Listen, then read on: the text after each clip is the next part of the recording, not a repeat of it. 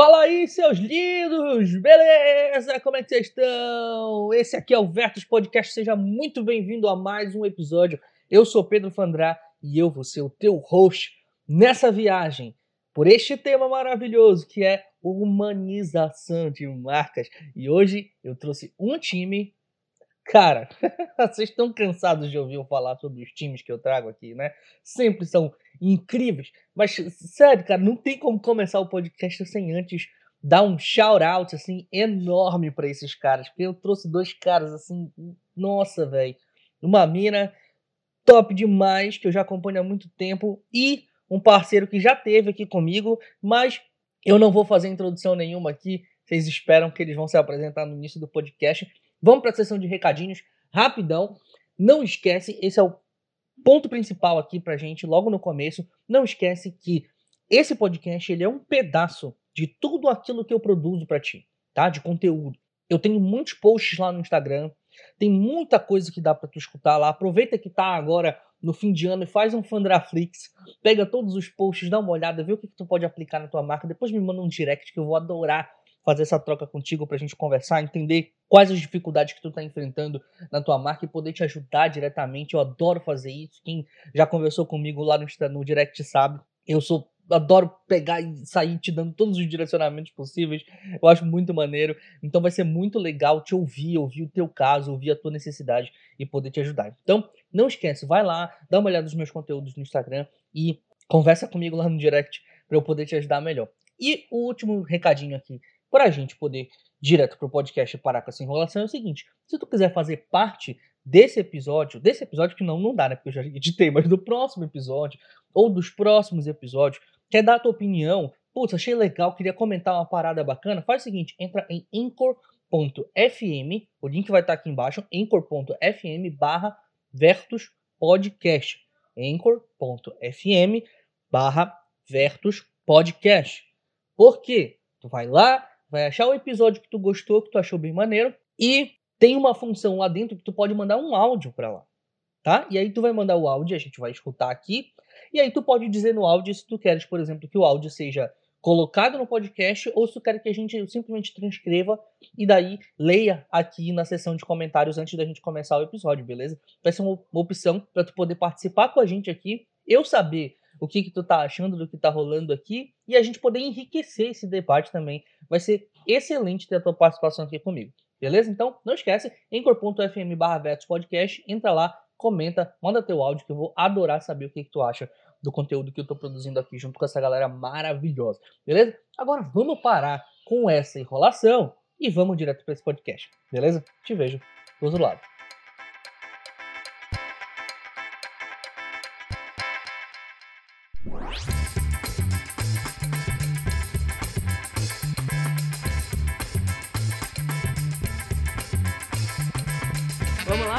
Com as damas, então? Primeiras damas, por favor. Ok. A pessoinha aqui, vou, vou, resumir pra caramba. A pessoinha aqui fez vestibular para direito, biologia, publicidade, história, pensou em fazer engenharia ambiental e entrou em publicidade e odiou publicidade e foi para design. Essa sou eu. Eu sou aquela pessoa que gosta de absolutamente tudo que não é por obrigação de fazer. Então, na escola eu bombava em química e física, hoje eu leio um livro de física em casa porque eu gosto e eu acho que contribui para meus projetos. Então, eu sou essa pessoa que adora estar estudando diversas áreas, né? E eu fiquei muito bolada quando eu entrei no design. Primeiro porque eu achei que eu tava fazendo uma parada hiper fútil. Que uhum. ia fazer as pessoas comprarem coisas que elas não precisam, produtos é, tóxicos pra saúde, produtos que prejudicam o meio ambiente para elas comprarem com dinheiro que elas não têm e para elas impressionarem pessoas que elas não se importam. Então, juntando uma frase aí do Vitor Papanek na história, é, eu achava que o design era assim: estético, fútil e foda-se. Até que na faculdade eu descobri que o design, na verdade, era 100% o oposto disso, né? Uhum. As pessoas que foram meio que é, estragando a essência do designer como. É, nem digo mais solucionador de problemas, porque eu entendi hoje que o design vai um pouco além da solução de problemas, né? Eu descobri que o design é, é isso, sabe? É uma puta responsabilidade que a gente tem na mão, que impacta a vida das pessoas, o emocional das pessoas, da saúde física das pessoas e a gente pode contribuir para soluções sociais, soluções ambientais e projetar futuros melhores, basicamente, né? Então eu me apaixonei por esses conceitos do design de humanização de marcas, de design emocional, de design positivo, design social, design thinking, é, biomimética e biofilia e como que a gente pode usar o design basicamente para reprojetar a forma com que a gente vive hoje em dia. Uhum. Então, eu achei isso do caralho e eu fui gostando. Pode falar palavrão? e eu fui gostando pra caramba, sabe? Fica à vontade, então, à vontade. É tipo. Não esquece que a gente tá no bar. Eu não bebo, a mas gente tá no, tá no bar. bar. Tá, café é bar, café de bar. Então, basicamente, eu entendi que eu também não precisava é, abrir mão de tudo que eu gostava, né? Que era de biologia, história, mitologia, é, química. Uhum. E que eu posso usar tudo isso que eu gosto, que vai ser um complemento à minha profissão. Que é inter interdisciplinaridade faz parte por causa da experimentação, né? Por causa de caminhos diferentes que tornem marcas mais inteligentes, mais consistentes e mais impactantes para as pessoas, tanto verbalmente, emocionalmente, visualmente, enfim. E é isso, eu acho que a gente pode sempre usar o design como uma ferramenta de transformação socioambiental e a gente tem uma responsabilidade do cacete nas mãos e a gente tem que usar isso de alguma forma, sabe? E passar um uhum. pouquinho isso para as pessoas também. Prazer, meu nome é Diana. Eu já ia dizer, sabe o que foi interessante? É que a Diana fez um negócio que a gente dificilmente consegue fazer, que é conseguir falar de si sem falar, começar dizendo assim, eu sou fulano de tal e eu trabalho com isso, entendeu? Eu, eu, eu sou um pouco. nesse, nesse caso, eu sou um pouco caótica, de tipo, tudo bem, comece a falar sobre você. Aí eu paro e penso, ih, fudeu. Tipo, não tem pauta que me ajude nisso. Não tem post-it, não tem, tipo, linearidade que me faça falar sobre mim, sabe? Nem eu sei, tipo, quem eu sou, gente. Show de bola! Essa é Diana Coy, senhores. E uma figurinha repetida aqui, mas eu tenho certeza que vocês vão adorar. Que apresenta aí, meu parceiro, novamente. É legal começar como figurinha repetida, né? Antigamente você pegava figurinha repetida e falava, puta, não quero mais essa figurinha aqui não, troca. Ah, a não ser que fosse rara. É, é verdade. É. Se fosse foil, então, vender. guardava. Cara, dessa vez eu vou começar um pouco diferente a apresentação aqui. Começando com uma coisa que eu comecei, eu comecei a fazer em palestras recentes, que é contar a história do meu nome, partindo do princípio de naming, né?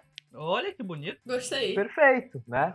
Meu nome é Estevam, né? Aí você pensa, Estevam parece um nome bacana, né? É, é gringo, né? Com um significado bem forte, bem legal, assim, né? Latino. É, alguma coisa bem legal, assim, né? Estevam, e aí tem os desdobramentos, Estevão, Esteban, Estevan, Estevam, bem, né? Bem oscilante. Mas eu vou dizer para vocês uma coisa. O meu nome é bem brasileiro. Ele é tão original quanto um um Facebook são da vida. Sabe por quê? Facebook são excelentes. Fala aí, por quê? Porque ele é a junção do nome da minha mãe com do meu pai. Ai, cara, que genial. Conte isso. Presta atenção. Agora eu tô curioso. O nome da minha mãe é Estela, estrela em italiano. Então, ó, puta, lindo, né? E meu pai, Valmir. Também nome indígena, bacana, bem, bem Brasil. Aí você tá, tá pensando assim, peraí, se o seu nome é Estevam, da sua mãe é Estela e seu pai é, Val, é Valmir, tem alguma coisa errada aí nesse nome. Tem. Em vez de L, virou N. Ou seja, meu nome poderia ter sido muito pior. Estevão! Não, ia ser maravilhoso. Então veja. Não, nome... e, e, outra coisa, se fosse com L no final, eu tenho certeza que ia dar aquela coceira de botar o DO no final para ficar Estevaldo. Estevaldo. É... Mas podia ser pior, podia ser Valster. uh, caraca! Não, cara, vocês, vocês, acabaram de dar mais pano pra manga pra essa história, adorei. Aí, ó. Bom, Quero meus royalties depois. Opa, claro, os dois. Os dois, vamos levar. Então, basicamente, eu sou designer de formação, me formei na Belas Artes, com design gráfico, sempre fui um aficionado por marcas, mas o meu teste vocacional era para eu ter sido aromaterapeuta. Ei, Jesus Cristo. Legal, gosto. Eu acho legal pra caramba, eu sou mega adepto à aromaterapia. Mas eu poderia ser sim aromaterapeuta. Caí no design, caí no design, achei sensacional, foi uma dinâmica, uma disciplina que eu adorei estudar justamente porque logo no começo da faculdade eu entendi que os caras que criavam aqueles brasões medievais eram designers também. E depois que eu entendi aqueles caras também que faziam aquelas pinturas muito doidas lá chamadas rupestres, também eram designers. Eu falei, puta, a profissão é legal pra caramba. Então foi uma, uma, uma diversão para mim, porque eu começava a interagir com o ser humano. Né? Então a, grande história da, da, de ter me visto como um designer foi para lidar com o ser humano e mensagens, comportamentos, sentimentos e emoções. E como é que eu caí no branding? Porque hoje, né, eu tenho uma consultoria de branding chamada Soul Strategy, e como é que eu fiz essa transição do designer, né, de colocar o desenho acima de tudo e tudo mais, e ir para a parte só da estratégia e começar a pensar nisso. Eu comecei a estudar branding para poder entregar identidades visuais cada vez mais ricas. Então eu, eu, adorava trabalhar com estrategistas e adorava tirar o máximo de informações que eu tinha deles para poder entregar identidades visuais incríveis. E aí eu comecei a me meter no meio da estratégia. Eu falei, cara, eu preciso olhar alguma coisa disso. E, enfim, fui fazer MBA em branding e tudo mais. Mas a minha vida no branding também não foi de mil maravilhas. Eu não nasci para isso. Porque não eu me. né? Imagina, na verdade, eu, eu sempre tive um lado meio rebelde das coisas. E uma vez eu fui trabalhar com um cara muito legal e ele é, é, também era, era, muito mais rebelde que eu, tipo assim, nível tipo épico, assim. E, e a gente tava conversando, aí ele perguntou que área do design que você gosta? Eu falei, do branding. Ele, você é o designer do mal. Eu falei, oi? Como designer do mal? Aí eu, ele falou, é, porque numa plena época de é, controle de consumo, detalhe, essa conversa não é de agora, é, de controle de consumo, por consciência de pensamento e tudo mais, você está estimulando as pessoas a comprarem cada vez mais e mais e mais. Eu arregalei o olho, eu falei, não tinha, eu não tinha na época envergadura moral, como o nosso querido Paulo Bonfá lá da MTV falava, para debater com esse cara. E isso me martelou durante anos na cabeça, porque o que ele estava me apontando era a doença de consumo de marcas que a gente estimulava o consumo de tal forma que a gente esquecia o contexto de mundo. E a gente podia pintar o que quisesse na frente dessas empresas, a ponto da gente amar uma empresa que destruiu vidas, como a Monsanto. Né? Exato! Gostei já. E aí a história que isso começou a levar na minha cabeça foi bizarra. Foi bizarra. E no dia do MBA, sobre ética e responsabilidade no branding, eu tinha que levar essa pergunta, eu tinha que levar essa discussão em pauta. Foi sensacional. Eu levei pro meu professor o seguinte: tá, legal, é, ética e responsabilidade sobre brand, bacana. O que você faz se uma empresa, como a Monsanto, bate na porta do seu escritório? Você está me dizendo que você é a favor de sustentabilidade, você tem que fazer uma série de coisas relacionadas a, a valor de vida. E aí uma empresa que você sabe que não tem problema de te pagar, pelo contrário, ela fala assim, faz o seu melhor valor, sim, não economiza no valor, brilha, vai lá, realize seus sonhos, você aceita trabalhar com essa empresa ou você nega? Isso foi a bomba. Sabe aquela história assim, tipo, fogo no parquinho? Foi a hora que eu soltei isso na, na NBA. Então eu, eu desviei um pouco de, de, do assunto de quem sou eu. Bom, eu sou esse, essa pessoa aqui que questiona um pouco sobre as coisas como são feitas. Trabalho com isso há mais de 15 anos. Eu adoro colocar a mão na massa, mas também adoro pensar a estratégia. Eu sou um cara que vê no branding e vê na estratégia de, de comunicação, vê na inovação, vê no pensamento disruptivo uma oportunidade de criar um mundo melhor. Então, é, basicamente, só para mudar um pouco a introdução do que a gente teve no primeiro, no primeiro podcast. Então, se vocês quiserem ouvir a outra apresentação, vai lá, assiste lá no primeiro podcast com o Fandrinha. Se não, é essa apresentação para vocês. Eu sou designer, estrategista, marido, nerd pra cacete. E é isso aí. É, bem que você falou que a gente ia se dar bem. Boa, boa. eu disse, cara, o pessoal chega aqui, ninguém conhece ninguém, depois sai todo mundo amigo. Pra quem quer saber quem, qual é o episódio que a gente conversa eu e o Estevam, é o episódio Pra que serve o branding, tá? Pra que serve o branding? Eu não, lembro, não vou lembrar qual é o número agora, tá? Mas o título do episódio eu lembro que é esse, então procura aí no meu feed, tá? Show de bola, a apresentação é essa, então... Ah, ok, pode ter gente aqui que não me conhece, né? Porque o podcast é meu, mas vai ter gente que vai vir do, tanto do Estevam quanto da Diana. Então, muito prazer, eu sou o Pedro Pandrá, eu sou estrategista de marcas, é, eu não tenho formação em absolutamente nada, eu estudei sempre tudo sozinho. É, eu fiz, na verdade, eu fiz matemática até o último ano e não terminei. Ah, não, não tinha saco suficiente para fazer um TCC. eu falei, cara, não vai rolar, entendeu? Então, mas antes de eu largar aqui, uh, minha mãe quis me matar quando eu larguei a faculdade, mas hoje, graças a Deus, ela, ela tá muito feliz com os resultados, né, como o negócio funcionou. Eu também, eu fiz basicamente o, o caminho que o Estevam fez, em termos de identidade. Comecei com, com designer, né, como designer. Na verdade, eu comecei como web designer, webmaster, né? Tem um pouco uma besteira de código, mas depois esqueci tudo já. É. depois migrei para a parte de identidades visuais, me apaixonei, fiz inclusive o curso do ID Class do Kimura. É. E no meio desse caminho aí eu falei assim, cara, mas eu, eu, eu conheci, to, conheci e topei com o pessoal da Brandster. Eu falei, tem mais coisa aqui nesse negócio, né, de marca? Eu falei, ó, oh, tem mais coisa aqui. Aí, mano, afundei e quando eu vi eu tava mergulhado. Eu falei assim, é isso aqui que eu quero da minha vida, né? Vamos, vamos seguir. E, bom, esse sou eu. Vamos chega de apresentações, né? Então vamos começar, começar com esse papo. Para quem não sabe, esse episódio de hoje é pra gente falar sobre humanização de marcas. E o time que eu montei aqui pra gente falar de humanização tá maravilhoso. Como todos os outros. Vocês sabem que eu não chamo gente besta aqui. Vocês sabem que eu não chamo gente besta aqui. Galera que, que, que vem pra cá é porque saca do que tá falando. A Diana fala muito sobre humanização, sobre marcas humanizadas, faz parte inclusive do posicionamento de marca dela, a questão da humanização da marca. E o Estevam, como ele mesmo falou antes daqui de, de vir pro ar, ele entrou de enxerido nesse barco, mas ele tem uma palestra recente sobre marcas humanizadas, então ele veio aqui juntar com a gente, beleza? Vamos nessa. Bora lá.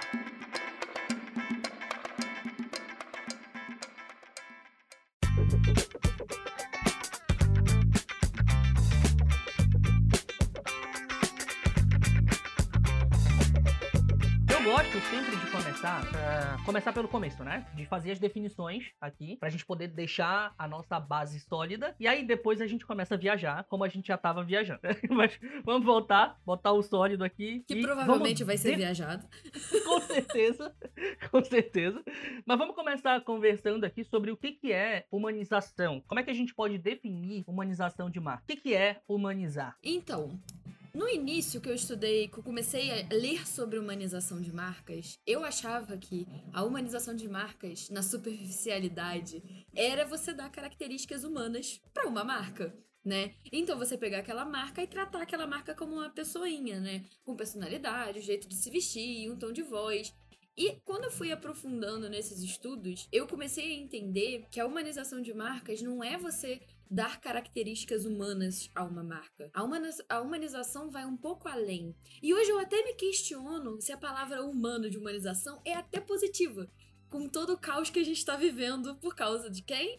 Dos humanos. Mas essa é uma história para depois. Então, para mim, humanização de marcas é quando você consegue transformar uma marca com toda a estratégia, seja ela verbal, emocional e visual, e fazer com que essa marca gere impacto positivo, tanto no meio ambiente, tanto no meio social, através dessas características humanas também, né? Uhum. Através desse tom de voz, mas trazendo proximidade, entendendo o indivíduo como indivíduo mesmo, como coletivo, como sociedade. E como que essa marca, através das suas ações, impacta de forma efetiva na vida das pessoas. Seja ela para os clientes, seja ela dos clientes dos clientes, seja ela de qualquer ponto. E uma coisa que eu acho que casa muito com humanização é aquele conceito que eu sempre falo sobre design positivo, que foi um conceito trazido do Peter D. Smith. Eu não sei, nem nunca sei falar do nome dele direito, mas ele é tipo o meu sereio do design, sabe? Ele é um dos teóricos principais do design emocional. Ele fala sobre appraisal theory, que é de estímulos emocionais das pessoas, né, reações e estímulos, e ele traz essa questão do design positivo. Então, o design positivo é quando a gente projeta marcas, produtos, serviços através de três principais pilares, que depois a gente pode falar sobre isso, mas só para resumir um pouquinho, e a gente causa o que a gente chama de florescimento humano, basicamente, né, a tradução do inglês para o português. Uhum. E o que isso significa? Significa que a gente tá usando algo que a gente se sente prazer, se sente virtuoso, sente que tá chegando em algum lugar e a gente floresce como ser humano para impactar quem tá à nossa volta também. Uhum. Então eu acho que uma das principais características da humanização de marcas é aquela marca contribuir para o seu florescimento, né, para o seu impacto positivo. Aquela marca te impacta tão positivamente que você quer impactar positivamente a vida das pessoas também, né? Uhum. Então a humanização de marcas tem a ver com emoção, tem a ver com inspiração, tem a ver com conexão, né? Tem a ver com a ruptura, com a multiculturalidade, né? Com, com você realmente ser essa ferramenta de transformação. Resumidamente, na minha visão, a humanização de marcas vai um pouco além das características humanas por isso. Porque ela uhum. precisa causar impacto positivo. E para isso precisa de estratégia. Então não é simplesmente pegar uma marca e falar: ah, eu estou aqui fazendo bem ao meio ambiente porque minhas embalagens são de é, papel pardo né? E não passa uhum. pelo processo químico de branqueamento do papel. Então eu só estou sendo humanizado. Ou minha marca fala assim, assim, assim e é humanizado. Não, é tipo, uhum. que que impacto positivo sua marca causa? Como? Né? Por quê? Qual o objetivo? Então são perguntas que levam a isso. Cara, sensacional, Diana, de verdade. É, eu acho que é, esse é, é, o alicerce mesmo sobre isso. Porque, na verdade, por que, que eu entrei né, nesse, nesse, nesse tema de marcas humanizadas? Porque, para mim, do ponto de vista de estratégia de marca, é, a partir do momento que uma marca não é humanizada, ela não precisa realmente ser uma marca. Ela pode ser qualquer outra coisa, ela pode voltar a ser commodity. Tá? Ela não precisa existir nesse ponto de vista, porque uh, uh, no, em, dado o momento de hoje que a gente vive, dado o momento que a gente está realmente transformando o estilo de vida das pessoas, que a gente até março era uma coisa e depois de março virou completamente uma coisa completamente diferente, as marcas precisam ser mais conscientes, né? E desde que eu comecei a estudar teoria, teoria de empresas regenerativas, cultura organizacional e tudo mais, uh, eu via isso como uma característica de empresas diferenciais. Então eles utilizavam esse tipo de, de, de discussão para ser diferencial perto da concorrência. E me desculpa, pensar concorrência também é pensar a desumanização. Porque o ser humano é um ser, é um ser coletivo. Ou seja, não, a competição existe, existe, mas ela é saudável e completamente uh, uh, aceitável. Ou seja, então ela é complementar à existência. Então pensa só, então uma marca humanizada é uma marca consciente, consciente do impacto que ela causa na sociedade, no mundo, na vida das pessoas, no meio ambiente e tudo mais. Ela é uma empresa consciente do que, que ela faz para o público interno e externo, ela é consciente do que ela faz da interação digital evolução tecnológica, ela, ela é consciente do ponto de vista do tratamento que ela tem em relação a dados e tratamento em relação que ela tem de transparência dessas informações do que ela faz com isso. Então, uma empresa humanizada, é, é, é, ela vai além, literalmente, do que o pensamento de ter uma personalidade humana. Né? Então, quando a gente vê discussões do tipo ah, não, para eu tornar uma marca é, humanizada, eu preciso identificar uma pessoa, uma pessoa através dessa, dessa marca, e eu vou criar um avatarzinho dessa marca, isso me cheira a superficialidade. Isso uhum. me cheira a, a. Vou tapar um buraco só para dizer que eu estou participando de um momento onde as pessoas estão falando disso. Tá? Então, a, a, a, humanização da marca ela vai muito mais além, ela é muito mais intrínseca, ela é muito mais dentro do que aparente. Né? Então, as formas de transferir isso para o consumidor, para quem interage com a marca, perceber essa humanização, na verdade, ela está relacionada às estratégias de disseminação de informação que a marca tem. Porque não necessariamente ela precisa vender um produto para ela ser humanizada, ela não precisa é, é, ser um, uma marca sustentável, né? falar sobre sustentabilidade para ser uma marca é, é, humanizada. Pelo uhum. contrário, sustentabilidade não deveria ser mais ser falado. Você não devia ter mais esse pensamento, ah não, o meu, meu diferencial de posicionamento é porque eu sou sustentável às minhas embalagens. Está errado, né? Isso já foi, isso já foi lá em 2004, já era bonito lá, já foi, pulsou, pulamos esse, essa fase. Então é, é sobre esse pensamento. Né? E a questão que, que, que eu, eu, trouxe na, na, na relação da, da, da, da palestra de marcas humanizadas foi justamente isso que marcas humanizadas são empresas conscientes, né? Que é, é, justamente eu fazer o bem, querer fazer o bem, impactar a vida das pessoas de forma bacana, gerar sensações e emoções positivas, para daí sim a pessoa, se quiser, consumir de mim, o que for que eu tiver conectado com isso. Porque na verdade eu estendo a minha relação com a pessoa através da emoção. Uhum. Então eu me dou o direito de não ficar só pensando em vender mais, mais, mais e mais. Eu me, eu me dou o resguardo de cuidar da minha tribo. Então a gente começa a pensar num outro, numa outra interação, né? De não querer todo mundo, literalmente, e cuidar dos meus poucos. Uhum. E cuidar da minha comunidade, cuidar da minha tribo, das pessoas que se conectam com a minha causa e visão de transformação no mundo. Então, ah, tá. complementar, é assim, eu adorei a, a, a, introdução da Diana, porque, cara, abriu minha cabeça para uma série de coisas também aqui, viu? É, uma coisa que você falou de, de, em relação à tribo, que faz parte também dessa questão muito emocional, é que a gente está vivendo um período que talvez a gente possa chamar de período pós-moderno, de um período muito impressionista, né? Então, por exemplo, a ruptura na pintura foi quando os pintores pararam de pintar o que eles viam para começar a pintar o que eles sentiam. E uma coisa que eu acho que a gente está vivendo hoje em dia é, até fazendo lá dentro ao Marc Gobet do Brand Jam, é que a gente uhum. realmente tá tendo essa questão do sentir design e não só pensar design, né? Então, muitas. Quando a gente pega a linha do tempo do design, naquele livro lindão de design gráfico, lá, a história do design gráfico, nossa Bíblia, uhum. é, eles mostram estilos, né? Do construtivismo russo, mostram a Bauhaus, mostram Art Deco, Art Nouveau. Então, são estilos muito fortes. E hoje se perguntam qual é o estilo que a gente está vivendo. E uhum. por que que não. Por que, que a gente não tem um estilo? Cara, porque a gente finalmente entrou né, nessa era, digamos assim, emocional, que é completamente diferente do, do modernismo racional cartesiano, do, do, do, fechado, do estabelecer o que é certo, o que é errado, o que é bom, o que é ruim, o que é padrão e o que foge do padrão. E a gente começou a viver diversas personalidades. A gente começou a abraçar as diversas culturas, os diversos gostos, as diversas personalidades das pessoas, né, as diversas uhum. tribos. E isso faz com que a gente não tenha mais um único estilo, e sim vários. Por isso que a emoção não, não, não segue uma padronização linear, né? A emoção é, é multicultural, é plural, ela é, é interdisciplinar, ela tem todos os estilos, da gente poder achar cultura dentro de um café quanto no museu, né? Então, hoje o design pós-modernista, a gente pode dizer que ele é emocional, é uhum. multicultural emocional. Talvez tenha uma palavra melhor para isso, né? E, e isso com, é o mais legal. Daqui com alguns anos, daqui com 30, 40 anos, os historiadores vão começar a colocar nome para isso e a gente vai estar ah, tá aqui vão. fazendo história. Vai, espero que sim. e a gente vai estar tá lá falando assim, não era nada disso não, para de inventar história. É isso que você botou aí, gente. A gente não queria falar isso aí, não.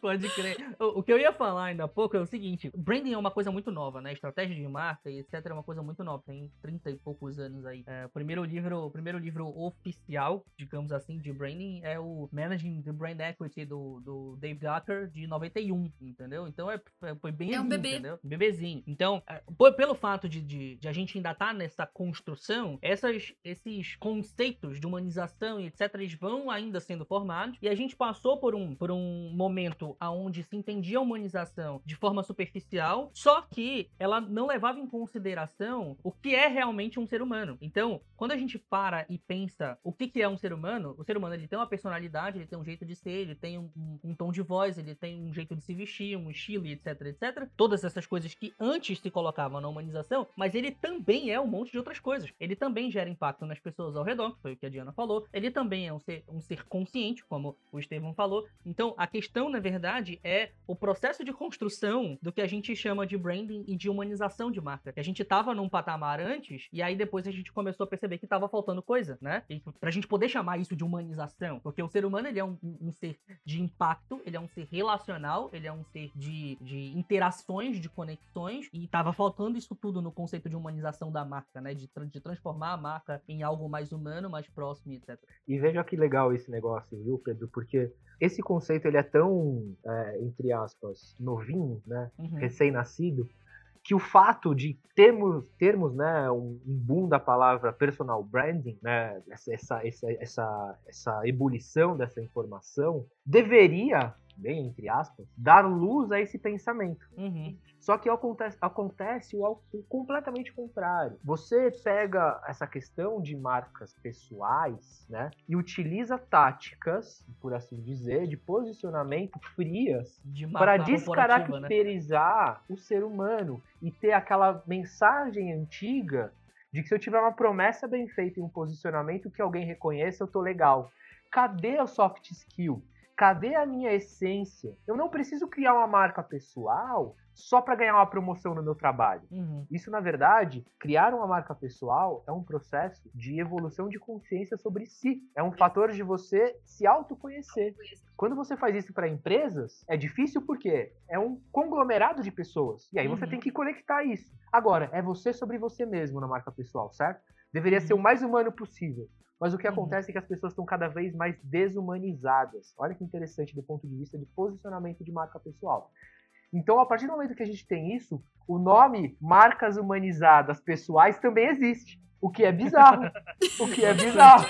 Bastante. E banalizado hoje. Porque eu acho que a gente, assim como a palavra mentalidade, autenticidade, Mindset. Que, que, que, que tá tipo, meu Deus, ele tá enchendo o saco. Agora a, também a palavra empatia tá banalizada. A uhum. palavra humanização tá virando banal. E aí Exato. leva a gente a, a, a pensar, a refletir sobre o que, que a gente deve fazer, como que a gente deve educar, da gente falar é, o, o, o lado profundo correto sobre o que é humanização, Uhum. a gente deve ressignificar não o conceito em si, mas a palavra. Como que a gente pode trazer esse conhecimento, essa reflexão para as pessoas? Porque hoje Uhum. eu vejo muito isso. Hoje eu vejo um- uma galera falando de humanização de marcas, e aí eu vou, poxa, legal, vou, vou ver o conteúdo. E aí eu vejo que cai nessa coisa de superficialidade. E quando a gente fala de ser humano, a última coisa que o ser humano é, é superficial. Por mais Uhum. raso ou até fútil que a pessoa seja, a pessoa tem história, vivências, experiências, né? Passou por muitas coisas de qualquer tipo que seja, tem realidades diferentes. Então o ser humano, até o psicopata, é uma pessoa muito profunda. Uhum. É, é, É é- mais é- o complexo, ser humano velho. tem essa profundidade. Então, como que a gente pode falar sobre humanização de marcas sem banalizar a palavra, ressignificando o conceito dessa palavra e ao mesmo Uhum. tempo mostrando que é impossível você falar sobre humanização de um jeito superficial que tem sido Uhum. trazido pelas pessoas, sabe? Muita gente falando. E aí você vai ler e é sempre a mesma coisa. Transformar a marca como se fosse uma pessoa, como ela se veste, como não sei o quê. Aí fala Aham. sobre o mapa de empatia, que é só aplicar o mapa de empatia na marca e tipo, não, gente, isso são ferramentas que Uhum. levam uma marca a trazer essa humanização, né, de várias pessoas, de uma pessoa, de, de, de interconexões de várias áreas, de, de tudo, sabe? Então, falar sobre humanização de forma super, superficializada já é um, um, um, Uma sei lá, um contradição em termos, né? paradoxo meio esquisito, né? Aham. Eu, eu acredito, na verdade, que isso é. Essa, essa questão de as coisas estarem se banalizando é muito da, daquela teoria da janela de Overton, né? A gente vai mexendo um pouco aqui, vai encaixando dentro dessa janela. Ou então, pra pra quem tá mais acostumado com a ideia da mola, né? A, a teoria da mola. Acontece de ter muita pressão e aí a gente começa a falar muito disso. E aí, quando a gente começa a falar muito disso, outras pessoas começam a perceber. E aí, outras pessoas começam a falar. E aí, muitas pessoas que não sabem do que estão falando vão começar a falar. E isso é, é- é o que acontece normalmente, né? O- isso aconteceu com marketing. Coisas começando- novas. É, o X. tá com- A- o, o- putz, caraca, é- é, o X tá difícil ultimamente, cara. Galera, cara, o que todo mundo adora colocar, é, pra não desviar muito do assunto, fazer só esse comentário, todo mundo adora colocar aquele, a- aquela, aquele meme, entre aspas, né, do o que, que é o Y e o que, que, é o, o que, que é o X, e aí coloca o ketchup lá da Heinz, assim, que é aquela garrafinha, e do outro lado é, a- aquela garrafa da, da Heinz que é mais fácil de apertar, que tem o dosador e não sei o que e tudo. Eu falei, não, gente, isso não é o X, pelo amor de Deus. É isso Não que fazem façam isso. todos os outros conceitos humanização, design emocional Ah. e blá blá blá blá. E aí, a- eu acho, na verdade, esse movimento, ele, apesar de ele incomodar muito a gente, e que, que sabe, que estuda pra caraca, que se aprofunda, ele é um movimento, além de natural, ele é interessante até certo ponto, porque ele começa a separar o, o, o joio do trigo, de certa maneira, assim. Ele mostra, o- as pessoas vão começando a entender quem é que tá falando daquilo de forma mais profunda e interessante, e quem é que Às tá falando vezes de forma não. rasa. Porque às vezes a pessoa escutou tanto sobre isso, a pessoa já tá putaça, full pistola da vida e tá de saco cheio. É, não quer E saber ela mais, né? cria um preconceito de tipo, ah, isso aqui é não sei o que, design thinking é uma bosta, tem um mó ranço. Gente, e- endeusar ferramentas e demonizar ferramentas é uma coisa muito bizarra, porque são ferramentas. Tipo, Eu odeio Aham. compasso. Tipo, cara, são fucking ferramentas, sabe? que as pessoas banalizam a ponto de causar ranço. E tudo isso tá lidando com emoções. Aham. Sabe? Então eu acho que às vezes cabe até uma reprojeção da experiência da palavra nas pessoas, sabe? Usar tudo que a gente aprendeu de humanização de marca, design emocional, de, enfim, estratégia e branding, para reposicionar a palavra.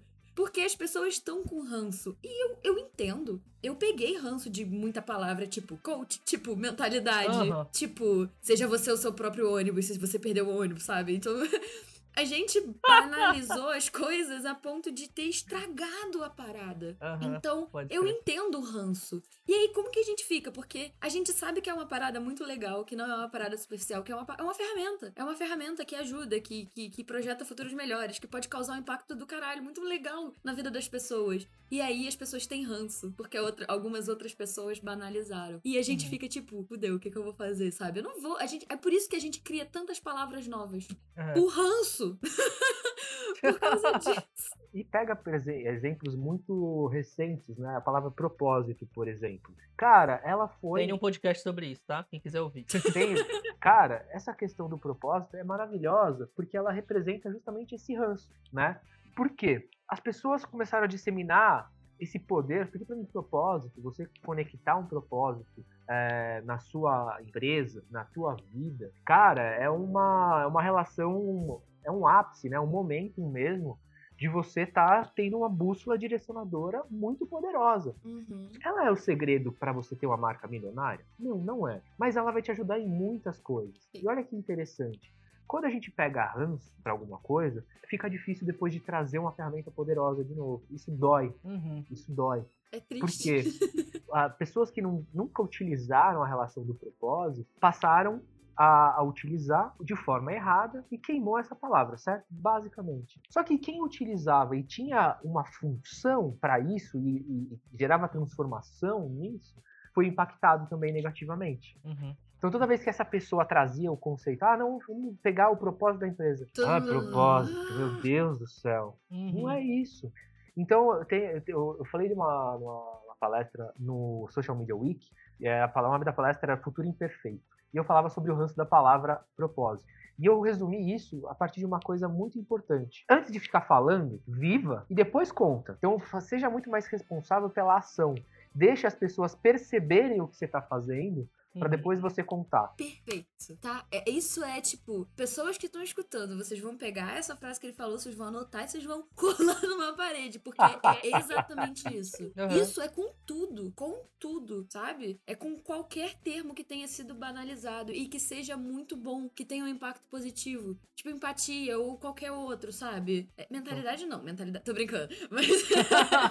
mindset, mindset. Mas é tipo, é, é exatamente isso. Fale de forma forma que as pessoas escutem, e aí depois talvez você pode, possa até chocado, tipo, isso que eu tô falando é a palavra que vocês mais têm ranço, sabe? Uhum. Isso que eu tô falando é isso e vocês demonizam tal coisa. Pode Olha só o como que as pessoas é, destroem e constroem, né? Como que a destruição e a, a construção tá sempre presente em tudo que a gente vive, né?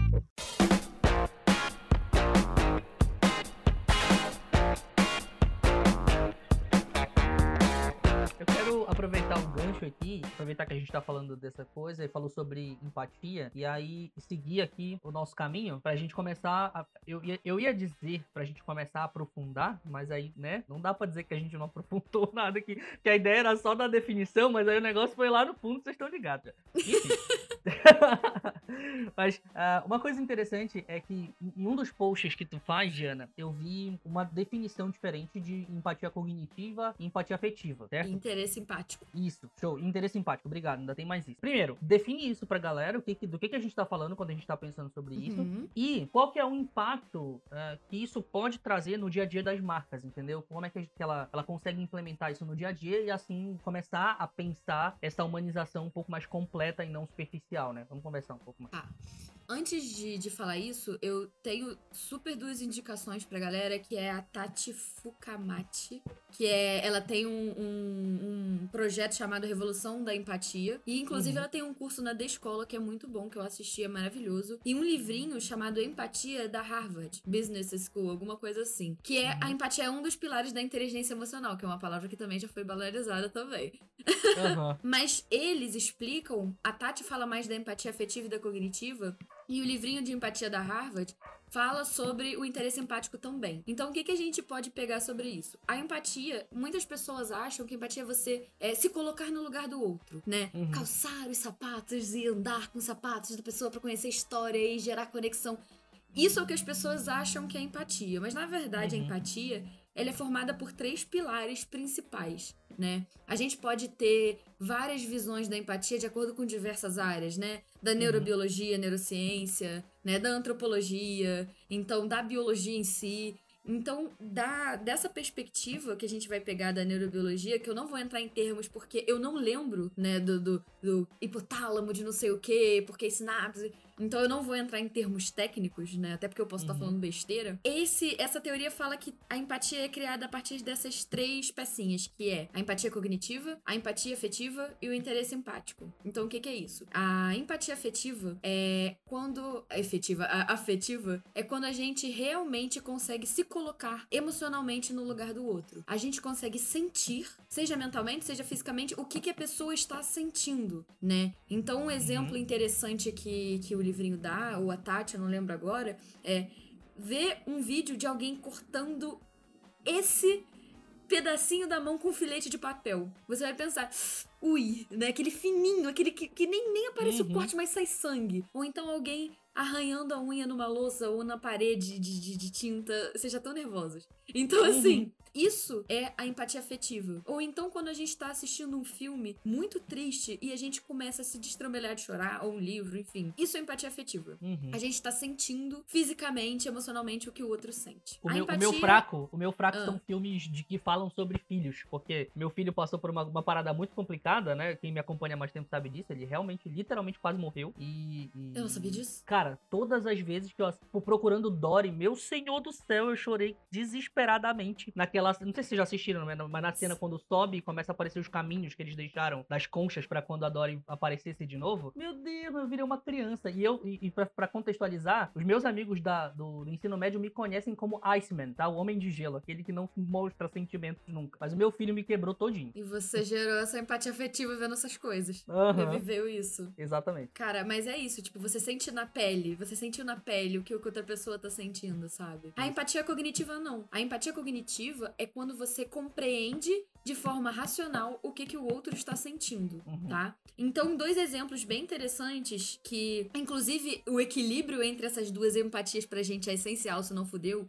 E dois exemplos de desequilíbrio dessas empatias é o psicopata e alguns casos de autismo. Então, Hum. o psicopata, ele é um empático cogni- cognitivo extremamente habilidoso, assim, né? Ele não tem emoções, mas ele compreende racionalmente o que, que a pessoa tá sentindo. E os serial killers que, que, que conhecem a vítima, conseguem atrair a vítima, é exatamente por causa disso. Eles conseguem fingir isso. Eles Ele conseguem tão compreender bem que ele consegue manipular. racionalmente. Exatamente, ele manipula as emoções através dessa empatia cognitiva. E os alguns casos de autismo, eles não entendem, por exemplo, ironia. Eles sentem muito, né? Eles são seres extremamente emocionais. E eles têm Uhum. pouca empatia é, cognitiva. E os psicopatas não têm empatia afetiva. Então causa esse desequilíbrio, entendeu? Então é muito importante que a gente sempre esteja desenvolvendo, que é super fácil, super fácil, super, é, como que eu posso dizer? Não é algo que a gente só nasce, né? Somos Uhum. seres empáticos, nascemos empáticos. E quando tem esse desequilíbrio, é por causa desses casos. Então um exemplo que a Tati dá é que bota não vai num berçário. Quando um bebê começa a chorar, causa uma reação em cadeia que todos os bebês começam a chorar também. Então Uhum. isso é- também é um exemplo de que somos seres empáticos, né? Então, o equilíbrio dessas duas, duas empatias é importante. E o interesse empático é quando você compreende o que o outro espera de você e você decide se você consegue ou quer atender isso ou não. Então é basicamente a compreensão de o que o outro espera e o que você vai dar, né? De forma bem resumida. Existem vários estudos sobre empatia que falam, por exemplo, é, de empatia nas empresas, que às vezes estudos a gente acha que ah você viveu na pele você vai entender né o que você sente e Uhum. estudos mostram ao contrário que pessoas que passaram por situações difíceis têm menos chances de serem empáticas do que quem não passou e dá o- ele dá um exemplo de por exemplo uma mulher dá um exemplo de por exemplo de uma mulher que era pobre periférica tinha filho e ela tentava crescer na empresa e não conseguia. E um dia ela meteu a cara a mais e de meritocracia, não sei o quê. E ela conseguiu chegar num cargo de poder. E quando um- uma funcionária dela passava exatamente pela mesma coisa, mãe doente, filhos, remédio pra comprar, né, de situação um pouco mais delicada, ela não, eu passei por isso, você também consegue, né? Uhum. Então, às vezes a gente acha que a pessoa passou por isso, a pessoa vai ser mais empática, pode ser ao contrário. E eu vejo muito isso, né? É é uma coisa que eu tenho acompanhado muito de algumas pessoas e eu fico, hum, isso aqui é isso aqui. Hum, esse estudo tinha razão por causa disso Ah, aqui. A gente vai analisando essas coisas, né? A então, fica- É isso. É que nem quando tu, tu anda. É, assim, uma comparação muito ruim, mas a gente vai. A gente, quando começa a estudar design, tu anda no, na- no, no supermercado olhando todas as embalagens e analisando tudo. A gente não consegue mais viver normalmente, assim. A nossa vida começa a ficar uma bagunça. E a gente vai olhando tudo e isso aqui, isso aqui, isso aqui. E a isso aqui, gente é nossa, isso com pesquisas. Tipo, aquela pesquisa falou isso? Olha só, é de verdade. desligar. Não desliga, não tem um botão aqui, é muito escroto. Eu sou, eu sou, eu sou aquele cara que trabalha com comunicação, mas é, é a comunicação pega efetivamente. Então, se eu estiver É, assistindo televisão e tiver uma puta embalagem animal, ou uma puta Coca-Cola derretendo lá, maior calor, eu falei, nossa, que vontade de vontade de tomar Coca-Cola. Aí pode estar um puta. A gente tá Gatilho, assistindo- gatilho. Não, total. Eu fui assistir o, o Avengers, né? O, o- o Ultimato. E aí, logo que entrei no cinema, apareceu lá o puta lanchão do McDonald's. Eu odeio o lanche do McDonald's. Aí eu fiquei olhando, eu falei, nossa, que vontade de comer McDonald's. Então, tipo, esse negócio de impacto é tudo, tudo testado em mim, entendeu? Tipo, eu vou lá, a embalagem, puta, vai lá, eu vou comprar.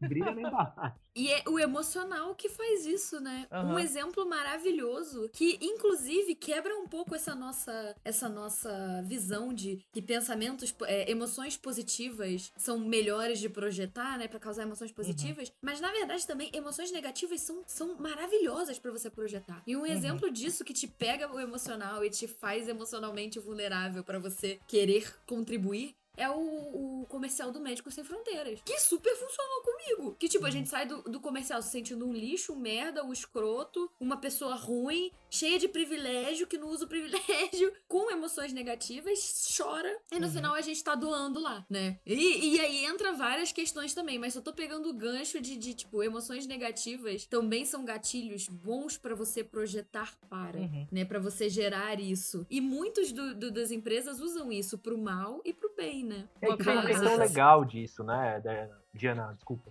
É, que é da, do utilizar o, o gatilho, né? Que hoje em dia se fala muito de gatilho mental, né? Por causa de uma coisa aí chamada lançamento. Só pra, só pra deixar um, um arco aqui em parênteses. Polêmicas. É, É, cara. e aí. Eu, eu concordo com você já. É duro como rocha isso, mano. Nó. E aí. Desculpa, Nó. não resistia a piada. Nó. Nó. Eu babei. desconcentrou aqui, cara. É, que, que utiliza essa relação do gatilho pra gerar emoções de consumo. Assim, isso, isso. De você não pode ficar de fora.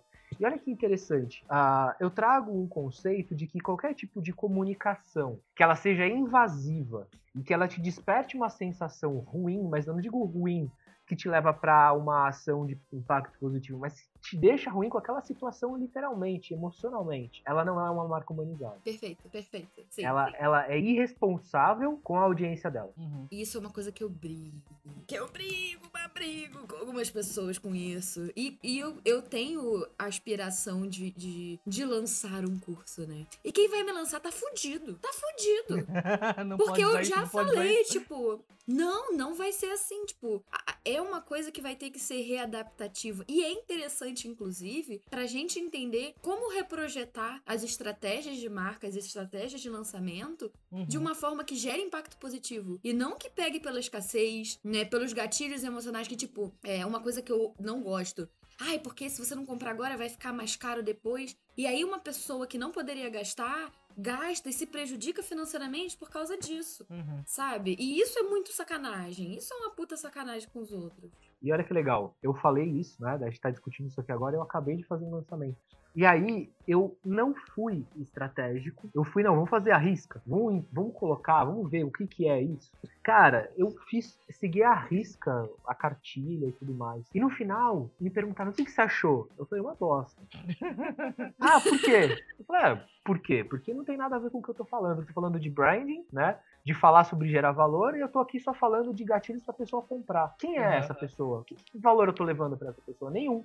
Eu tô falando sobre você criar uma comunicação efetiva, uma comunicação bacana que agregue a pessoa, e tô fazendo spam no WhatsApp da pessoa. Exatamente. Tô fazendo bomba de Ah, conteúdo. Ah, mas Estevam, você meteu o pau nisso no, no- na tua live. Eu falei, pois é. E eu fiz ao contrário. Eu segui a cartilha. Ele, Mas e o que, que você achou do resultado? Eu falei, eu adorei o resultado. Mas como, que- por que você adorou o resultado? Porque eu entendi o porquê que eu não gostava, vivi na pele, e agora eu posso fazer diferente. Show. Porque eu, eu, eu tenho aqui uma série de materiais de fórmula de lançamento, de marketing digital, estou mega inserido nesse meio, uma série de, de amigos conectados com isso, e cara, eu tenho uma opinião completamente avessa. Então agora eu consigo pensar formas diferentes e responsáveis de gerar esse, é, é, essa comunicação, utilizando as mesmas sequências, as mesmas coisas, só que com responsabilidade e o que você estava falando, responsabilidade com quem está te ouvindo, para que ela tenha a, a relação de escolher aquilo, não que ela seja induzida ou persuadida.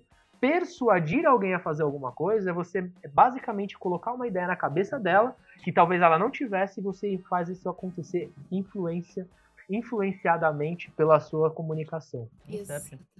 É, exatamente. É irresponsável pra caraca. Sabe? É uma sacanagem isso, tipo. E vai Cara. tudo contra a pessoa, o que a pessoa tá pregando às vezes, né? Como foi no seu Uhum. caso. Como seria no meu caso. E aí, como Minha que a gente pergunta. reestrutura? Ah, fala. Minha pergunta pra vocês dois. Tu falou sobre empatia afetiva, né? De sentir exatamente e tal. Essa afetia, af- essa, essa afetiva, né? Essa empatia afetiva. Afetia. É, Adorei. de- essa empatia afetiva. Eu misturei as duas palavras. que nem o nome dele, foi ótimo. É, exatamente.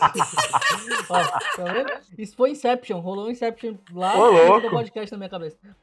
Essa empatia afetiva. Vocês acreditam que uma marca, uma empresa, que é uma entidade, não é um ser humano, tá? Então, portanto, por definição, não tem emoções, né? Por ser uma, uma, uma entidade. Ela é composta de pessoas que têm emoções, certo? É possível uma marca conseguir se impactar afetivamente? Se sim, como? Eu parto do princípio que marcas, não importa o tamanho delas, são feitas por pessoas. Mesmo que sejam partes de pessoas, né? Complemento de várias pessoas, todos, às vezes até todos os stakeholders envolvidos, né? Então, vamos pensar agora no caso, num caso polêmico, que é uma coisa que eu fico puta.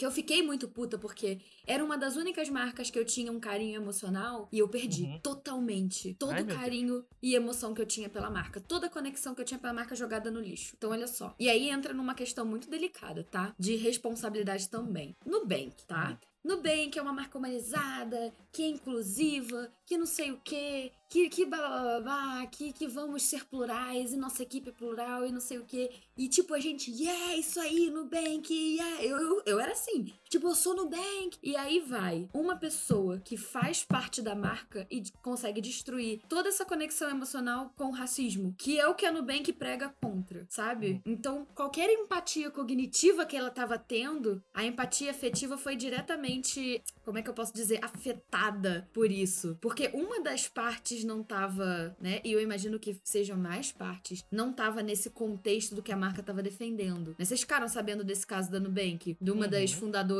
que, que falou muita merda, né? E quando a pessoa não tem empatia afetiva, como que a marca como um todo vai ter, sabe? Então vamos partir do princípio de que a marca é um sistema vivo. Colônias heteromorfas do, do filo quinidária. Vamos lá, vamos, vamos pra biologia, tá? A, a physalis é uma caravela portuguesa, que todo mundo conhece como caravela portuguesa. Vocês conhecem? É uma água-viva rosa. As pessoas chamam de água-viva Uhum. rosa que boia no mar. A gente acha que aquilo é um bicho, mas aquilo não é um bicho. Aquilo é um chamado de bicho modular, que é composto de quatro seres vivos em um. E Uhum. todos os seres vivos compostos, na- ah, eh, estando ali, precisam funcionar para o todo funcionar. Então parte do Uhum. princípio que uma marca é um sistema vivo assim. É uma caravela portuguesa, tá? Então ela tava funcionando em harmonia enquanto ela tava pregando, eh, eh, fazendo o que ela prega. Quando um bicho fez merda, tipo, o sistema digestivo parou de funcionar. A parada Uhum. bugou completamente. E foi isso que aconteceu com a Nubank. Então, nossa, eu viajei já completamente pra uma parada muito louca e voltando. Se as pessoas não conseguem ter empatia afetiva, a marca não vai conseguir ter. Mas se aquela equipe conseguir ter empatia afetiva, a marca não tem como não ter, sabe? Porque marcas são Uhum. pessoas. Marcas são compostas por pessoas. Então, se uma pessoa tá destoando ali, tá, tá fazendo merda, a marca como um todo já não vai funcionar como uma empatia afetiva. Eu não sei se eu consegui explicar ou se Uhum. ficou muito louco e, e- e eu perrei o- a explicação toda. Eu, eu posso tentar traduzir aqui. é, Por eu favor. Acho que tem, eu acho que tem a ver com a construção da cultura interna da marca. Exatamente. Né? Então, a, a expressão que, que vai ser feita, por exemplo, no caso, é, nesse caso que tu, que tu expressou da Nubank, é, em,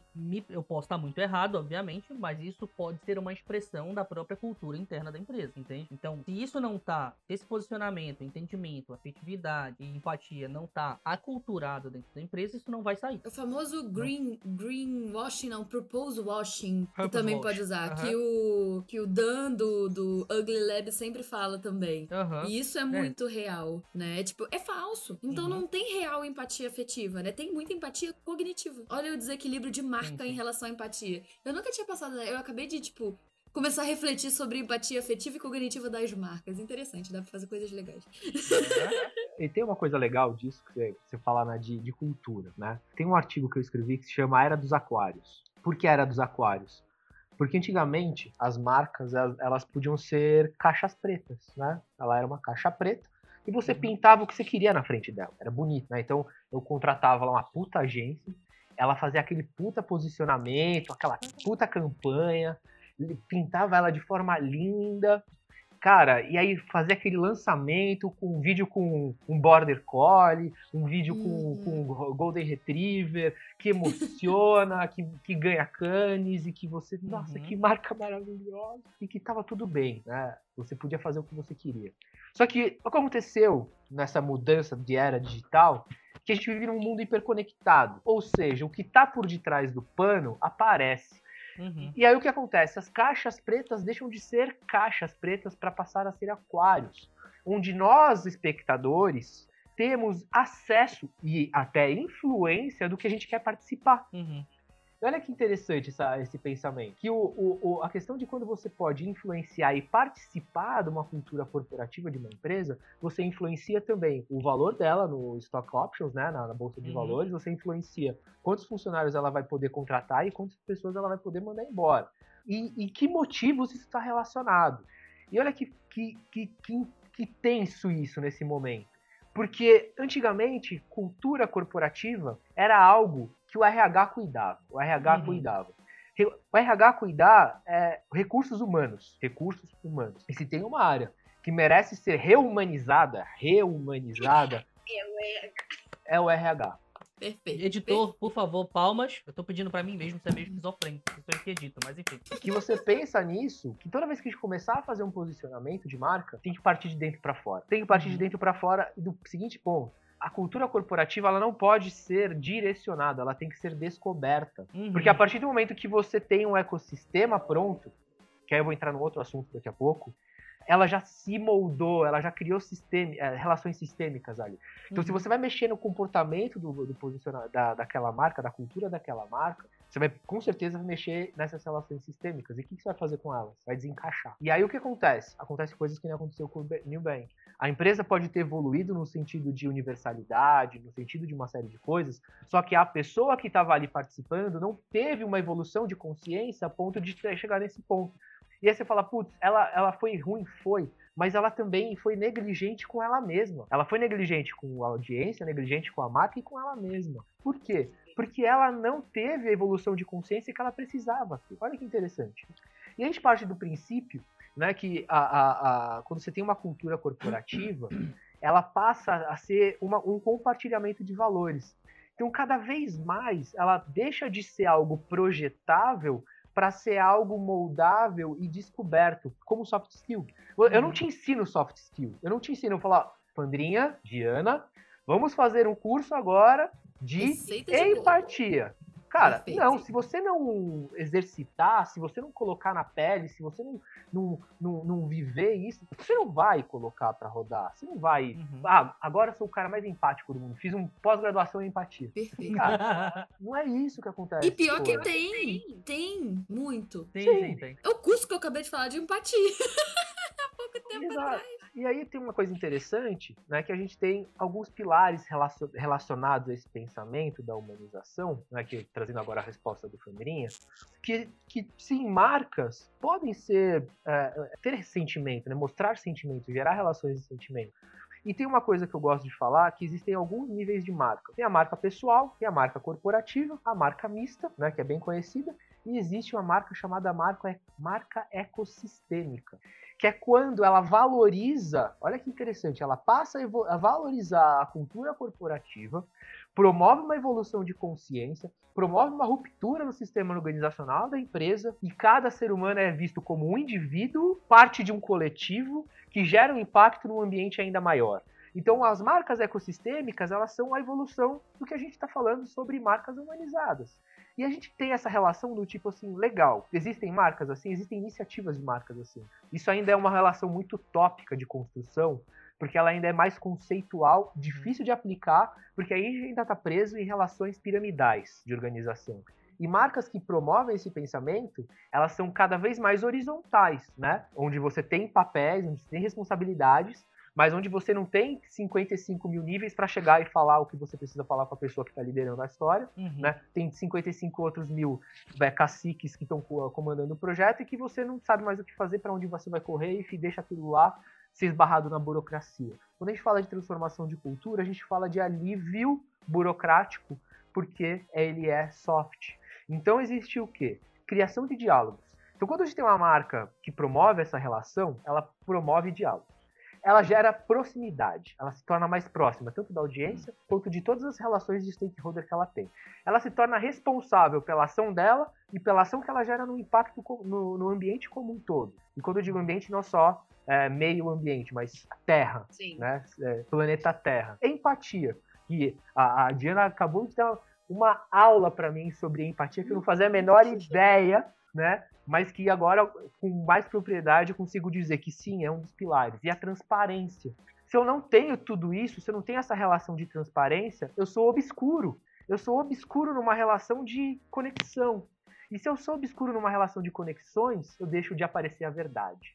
Então toda vez que eu coloco ali para onde vão os meus tributos, para onde vão as coisas relacionadas ao, ao que você está gastando comigo, eu estou sendo responsável com o que você está me pagando. E se eu não faço isso mais hoje em dia, eu sou obscuro. Se eu não falo para você o que eu vou fazer com os seus dados, é porque eu tô, tenho a premissa de que eu estou fazendo alguma coisa que eu não posso mostrar. O que está acontecendo? As pessoas estão com medo dos dados. Com razão. Então a gente tem que cuidar desse ecossistema, desses pilares. A gente tem que promover isso, essa, essa elevação de consciência, de uma forma geral. E é sobre esse pensamento que a gente tem que levar as discussões. Acho que a partir do momento que você estabelece essa conexão, ela tem que se tornar realidade. Então você tem que galgar todo dia em busca dessa, dessa realização, sabe? Uhum. Eu acho que as coisas são. As pessoas sempre viram as coisas muito é, não moldáveis, muito imutáveis, né? Tipo cultura de empresa, de estratégia, como fórmulas, né? como hierarquia de empresas, né? Então, como reprojetar hierarquias de empresas? Porque as pessoas ficam muito presas nesse, nesse de, nesses degraus, né? Então, como que a gente pode ver? Uma coisa, uma, uma parada muito legal que eu vi numa série chamada Cara Gente Branca, que é maravilhosa, é que eles falam sobre o sistema hierárquico da pirâmide, que tem a base e tem o topo. Mas isso, a pirâmide, é questão de perspectiva. Porque quando você vê a pirâmide de frente, você vê o sistema hierárquico. Mas quando você vê a pirâmide de cima, você não vê a hierarquia porque você vê um quadrado. E todo uhum. mundo tá no mesmo nível. E isso é muito legal, né? Então a gente tem que parar de, de, de se engessar nas coisas, de tratar as coisas como fórmula, como receita, né, como uhum. métodos, apesar dos métodos poderem ajudar, mas os próprios métodos são mutáveis, né, são uhum. adaptativos. E para isso, a gente vai errar muito. E é uma coisa que eu bato na tecla que eu sempre vou falar, é que, cara, tá tudo bem a gente ir errando se os erros não forem, por exemplo, como o caso de Nubank, que isso não entra nem em questão de erro, né, entra em questão de, de, de, de... enfim. Só pra não me exaltar. Então, assim, quando a gente entende que o erro faz parte do processo e que toda essa, essa organização, todo esse ecossistema, todas essas estruturas são experimentativas e que sem experimentação não há erro e sem erro não há experimentação, a gente uhum. começa a entender que tudo é adaptável, tudo é mutável, tudo é moldável.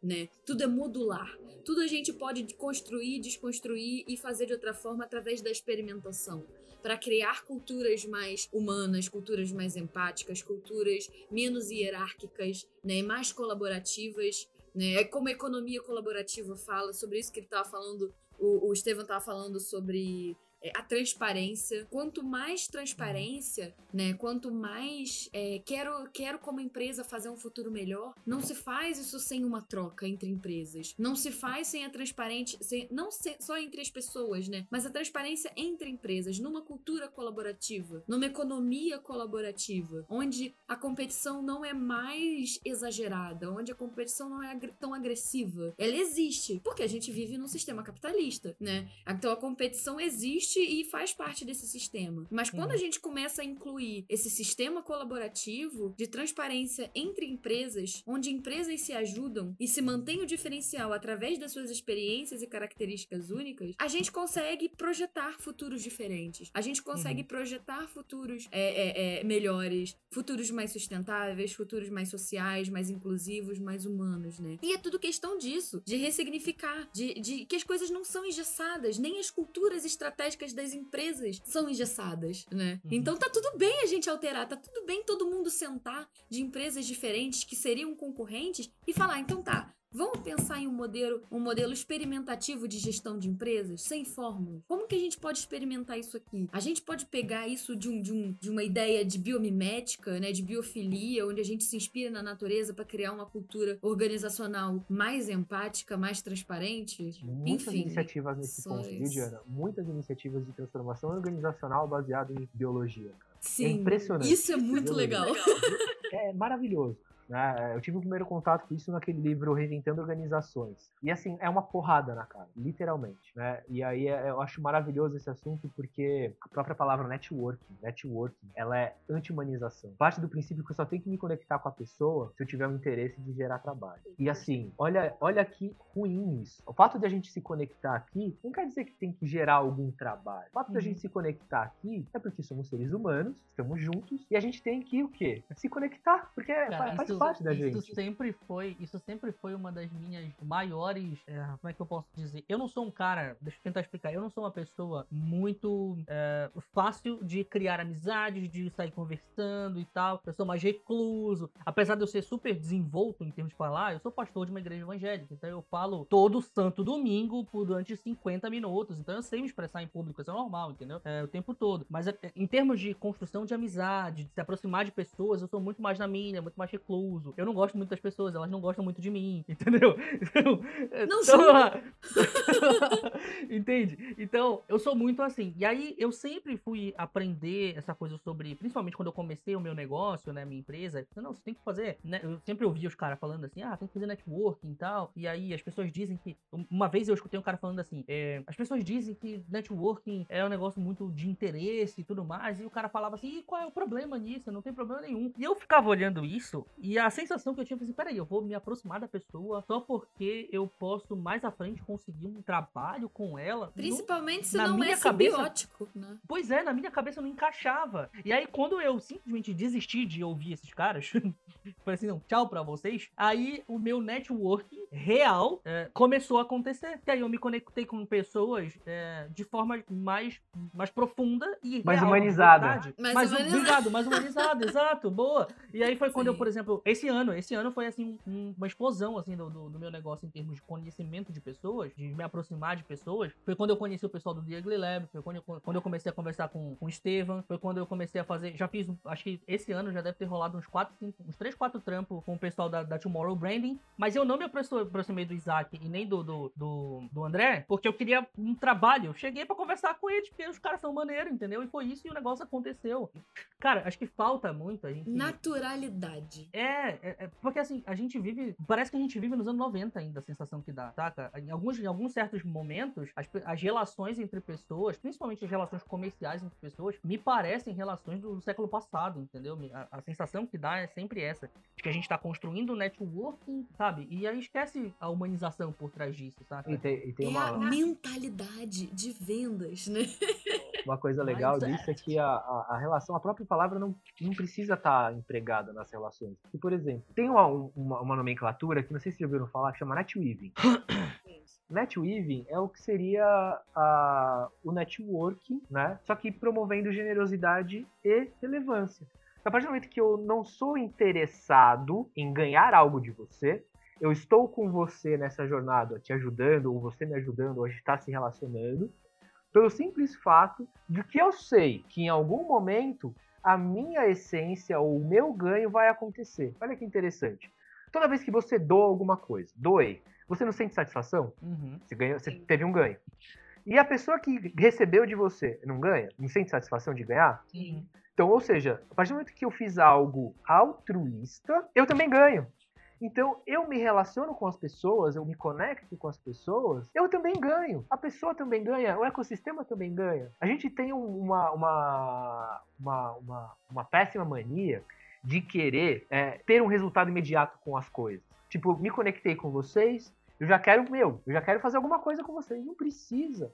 A gente está aqui criando uma coisa além disso. E aí a, conexão vira relevante, Uhum. porque ela é baseada em generosidade, baseada em empatia, ela é baseada em relações, conexões, e pronto, e tá tudo bem. O ganho financeiro, que é a grande história, que inclusive rodas de networking são monetizadas e custa caro para me relacionar com pessoas, que deveria ser natural, Uhum. é, muda. A, a relação completamente se inverte, entendeu? Eu, eu tenho, eu tenho uma, um leve. Como é que eu posso dizer?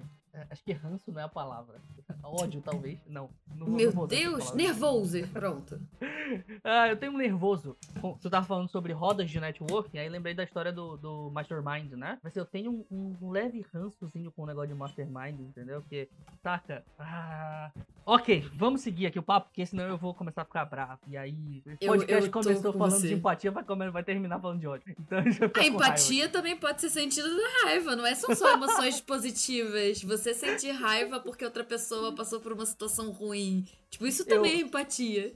Eu tô começando a achar que esse podcast, to- os meus podcasts, na verdade, eles são desculpa pra gente falar mal de alguma coisa, entendeu? Pode Sempre ser o nome, a humanização do ódio. Tipo, o ódio com potencial criativo. Sensacional! Na força do ódio, vamos humanizar Eu vou anotar vocês, isso é agora, de... pera. pera que eu vou anotar isso agora. A humanização. ódio nas relações interpessoais. Vai ser o nome do podcast. Socorro, vai chamar muita atenção. Ai, caraca. Enfim, Ai, vamos flipar aqui, seguir aqui por outro caminho, por favor.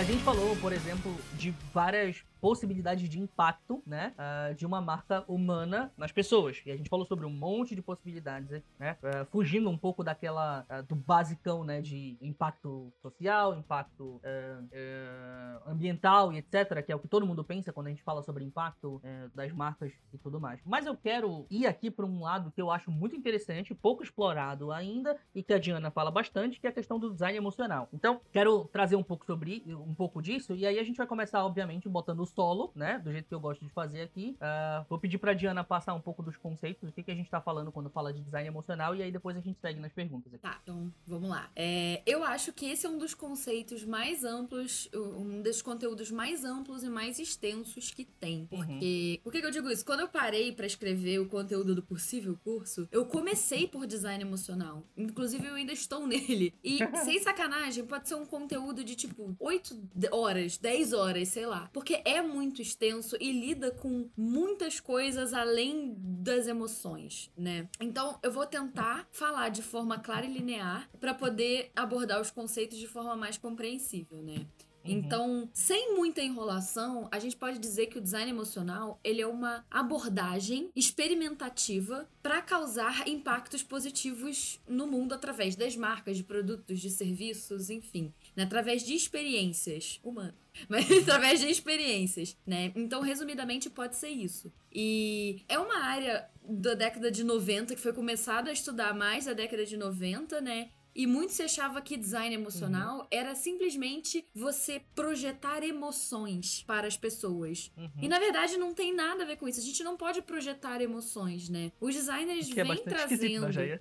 É, pois é. A gente pode projetar para emoções. Eu até separei aqui uma, uma coisa que eu acho interessante abordar, que, que talvez depois eu possa passar para você botar no, no, no, na descrição, ou como conteúdo uhum. extra, né? Mas a questão é que quando. Cadê vocês? Ah. Ah, quando a gente lida é, com emoções, a gente tá lidando com uma responsabilidade muito grande, né? Uhum. Porque as emoções são a, a base de tudo, né? Principalmente porque somos seres emocionais e instáveis na vida, uhum. né? E tudo que a gente vive é a base das emoções. Inclusive, tem um livrinho que não vai dar pra ver ali que eu indico, que se chama A Estranha Ordem das Coisas, que é a origem biológica é, das emoções na formação da cultura. É, qual o papel das emoções na formação da nossa cultura, né? Da nossa, uhum. Das nossas leis, das nossas éticas, de toda a nossa evolução como pessoas humanas, né? Como animais, digamos assim. Já tô fugindo. Gente, desculpa, eu não consigo falar de forma linear. As coisas vêm vindo.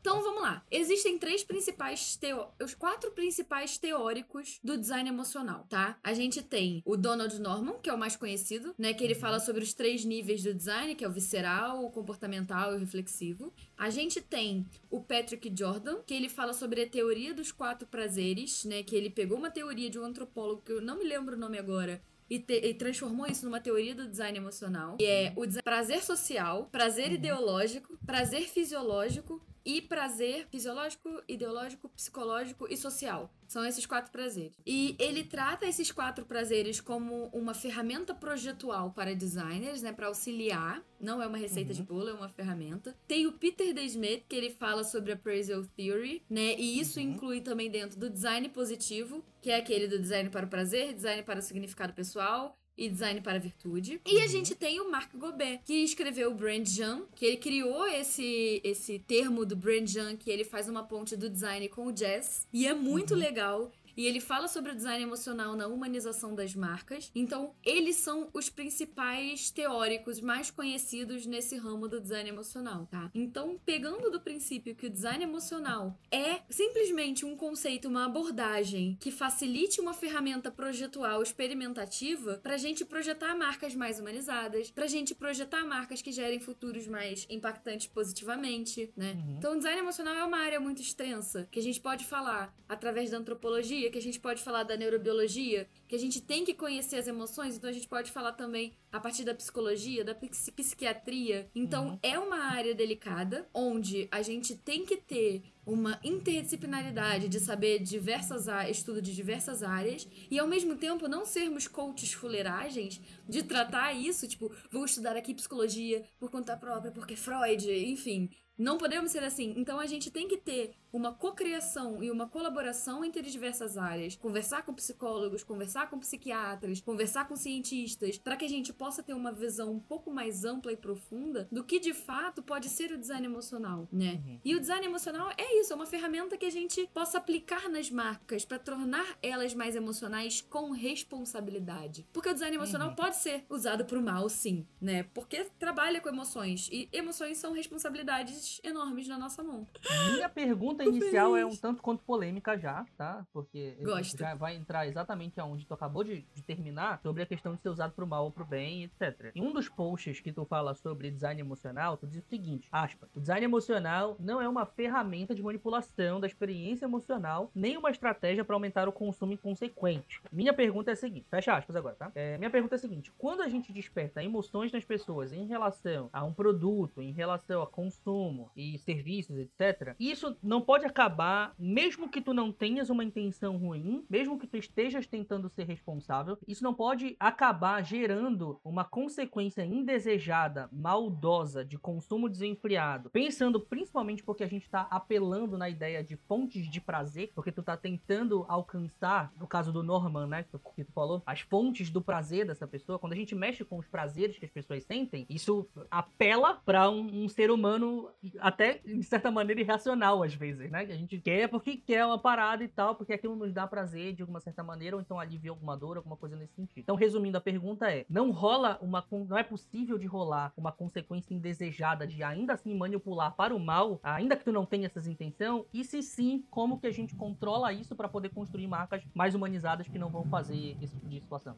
É, sim, porque a gente está trabalhando com uma abordagem experimentativa e é muito volátil, né? Porque são as emoções. A gente não pode projetar emoções. A gente Uhum. não controla o que a pessoa vai sentir. O que a gente pode é fazer uma previsão, uma antecipação e trabalhar com diversas ferramentas como sentidos, como vivências, como experiências, para facilitar, evitar ou despertar certos tipos de emoções, tá? Uhum. Então, sim, pode ser usada para o mal e a gente pode fazer isso às vezes com previsão, com pesquisas com pessoas, experimentação. E mesmo assim, a gente sempre vai estar sujeito ao erro, né? Tem Uhum. uma palestra do Peter que Peter, super íntimo, que a gente, que ele sempre fala sobre é, as emoções despertas através dos objetos, tá? Ele fala que tem uma pesquisa onde a gente tem não, deixa eu voltar um pouquinho. Pensa que a gente tem dois tipos de emoções, tá? As Uhum. macroemoções e as microemoções. Uhum. Então,